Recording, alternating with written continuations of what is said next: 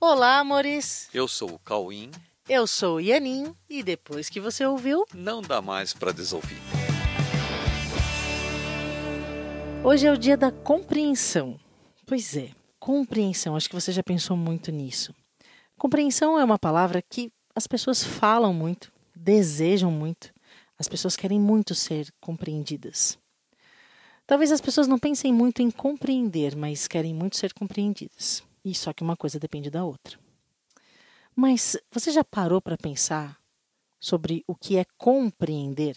Realmente compreender? Compreender alguém, compreender algo, compreender uma informação, compreender uma cena, uma situação.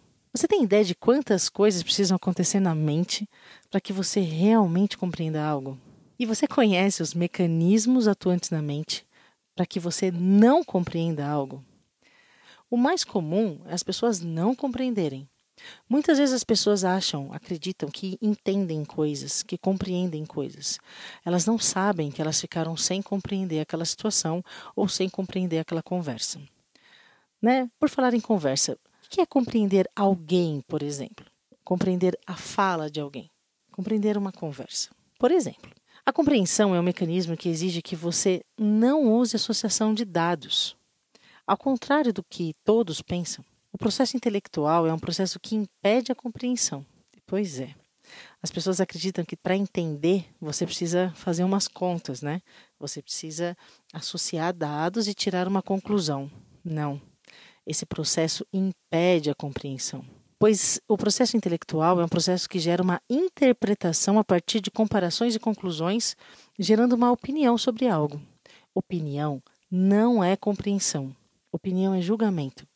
E julgamento não é compreensão.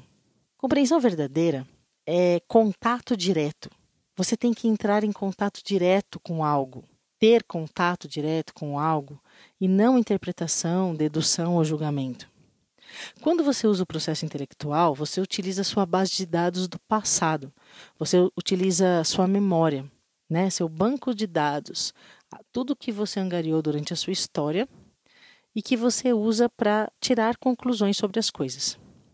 E aquilo que chega para você em forma de som, imagem ou qualquer tipo de expressão ou estímulo, você vai comparar com o seu passado, você vai decodificar e gerar uma imagem, uma informação na sua mente sobre a conclusão que você tirou daquilo que a pessoa está falando. Entende? Você você não entrou em contato com o que a pessoa está falando. Você concluiu coisas a partir de falas, de gestos, entonações da voz, expressões diversas e todos os ruídos e expressões pertencentes àquela conversa. Tudo que envolveu aquela conversa, você vai comparar com o seu passado, associar dados e tirar uma conclusão. Dessa maneira, você entra em contato apenas com a interpretação que você faz da cena, porque uma conclusão é uma interpretação. É a maneira que você está vendo aquilo. É a maneira que você decodificou todas as expressões daquela cena. Então, você se mantém em contato apenas com a interpretação do que você faz das coisas. Você não entra em contato direto, não entra em contato com o que a pessoa realmente pensa, com o que ela realmente sente, com a maneira que ela vê as coisas, com a maneira que ela interpreta as coisas. Você permanece olhando para o que você pensa. Né? Ao invés de compreender, entrar em contato direto, você permanece olhando para a maneira que você vê o mundo, para a maneira que você interpreta todas as coisas no mundo. Então, se nós queremos falar seriamente sobre compreensão, e hoje é o dia de falar seriamente sobre compreensão, a gente precisa começar a falar sobre desejar entrar em contato direto com algo. Desejar não usar o seu passado para tentar entender as coisas. Desejar saber o que é de fato, sabe? Como se você nunca tivesse ouvido falar daquilo. Partir do princípio que você não sabe o que a pessoa está falando. Você não sabe daquele assunto. Como se você não conhecesse aquilo. Esse desejo de compreensão profunda, de contato direto, tem uma fonte muito consistente, que se chama interesse. Interesse verdadeiro por alguém ou por algo. Interesse verdadeiro é a única maneira de você realmente entrar em contato com alguém. Interesse verdadeiro requer que você deixe de lado seus próprios interesses para realmente ouvir, entrar em contato e compreender. Aí a gente começa a falar realmente sobre o que é compreensão. Por isso, o interesse verdadeiro tem que ser fundamentado em algo verdadeiro. Quando as pessoas falam sobre interesse, é, elas falam sobre você ter interesse em alguém por conta de um interesse pessoal. Não é disso que eu estou falando. Eu estou falando sobre se interessar verdadeiramente por alguém, sabe? Querer saber de verdade sobre alguém. Esse interesse verdadeiro, ele tem que ser fundamentado em algo verdadeiro. Sabe qual é o fator fundamental para o interesse verdadeiro e a consequente compreensão? Amor. Amor. Compreensão necessariamente precisa de amor. A compreensão é uma decorrência do amor. Sabe por quê?